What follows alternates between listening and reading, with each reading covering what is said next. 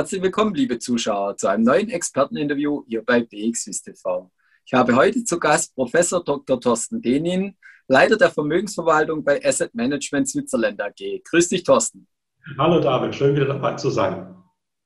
Ja, die treuen Zuschauer wissen es schon. Heute geht es wieder um die Kryptowährung. Unser Experte hierfür ist Thorsten. Ja, Thorsten, wir haben am Wochenende gesehen, es gibt doch dann auch Zeiten, wo der Bitcoin ähm, mal deutlich fällt, an einem Tag auch mal gerne äh, fast 20 Prozent. Geht es so weiter? War es das jetzt erstmal? Muss man schon fast Angst haben, dass die Blase geplatzt ist oder platzen ist? Um alte Börsenweisheiten zu benutzen, äh, die Börse ist keine Einbahnstraße.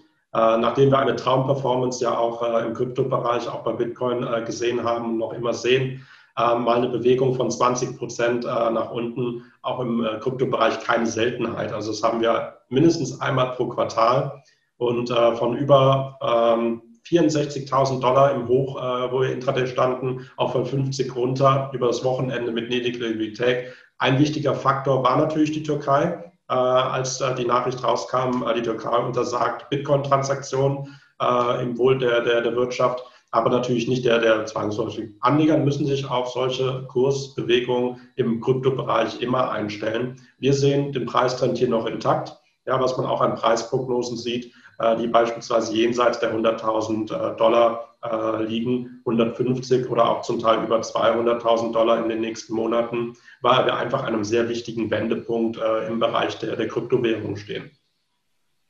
Und es gibt gerade bei den Kryptowährungen ja auch verschiedene Arten äh, von Investoren. Der eine Teil sieht es eher als Währungsalternative, die anderen eher als Anlageobjekt. Wie ist hier deine Einschätzung? Ähm, du hast hier auch vertiefte Kenntnisse zu dem Thema. Ja, ich habe genau zu dieser Fragestellung, David, im Januar mit einer Mitarbeiterin ein äh, Research Paper auch ähm, geschrieben. Das heißt, gerade diese Funktion Zahlungsmittel oder Wertaufbewahrung oder ausgedrückt Investment oder Geld. Was ist es denn jetzt eigentlich genau? Die äh, Funktionen äh, des Geldes äh, im, sind ja bei Bitcoin und Co. noch ein bisschen angezweifelt. Die, die Geschwindigkeit, beispielsweise die Skalierbarkeit, der Energieverbrauch. Aber es finden immer mehr und mehr ähm, Interesse an der Kryptowährung und an dem Bereich Kryptowährung als Wertspeicher, das heißt als Anlagegut. Seien es jetzt die Investmentbanken, die Asset Manager, die äh, in diesen Bereich kommen, getrieben natürlich durch die Unternehmen MicroStrategy und Co., Tesla, die natürlich auch einen Teil ihrer Assets in diesen Bereich investiert haben. Ähm, hier beispielsweise in der Schweiz die Spirit äh, als Company, die ja auch tätig ist, bietet quasi diesen Zugang äh, zur Wertspeicherung, der bislang halt sehr gut, sehr ähm, divers und vor allen Dingen ähm, breit gestreut funktioniert ähm, nicht zentral wie andere Systeme. Und das ist halt ein, ein springender Punkt, der den Kryptobereich äh, absetzt von anderen Anlagegütern. Und was unsere Zuschauer immer besonders interessiert, wo geht denn die Reise hin? Was siehst du für die Zukunft? Siehst du eher die Gefahr größer werden, dass auch andere Länder gewisse Restriktionen gegen Kryptowährungen erheben? Oder siehst du eher die andere Seite, dass noch mehr Unternehmen auch auf den Zug aufspringen und es eher äh, auch als Zahlungsmittel ähm, zulassen oder auch in Kryptowährungen investieren. Was ist dein Ausblick für die nächsten Monate?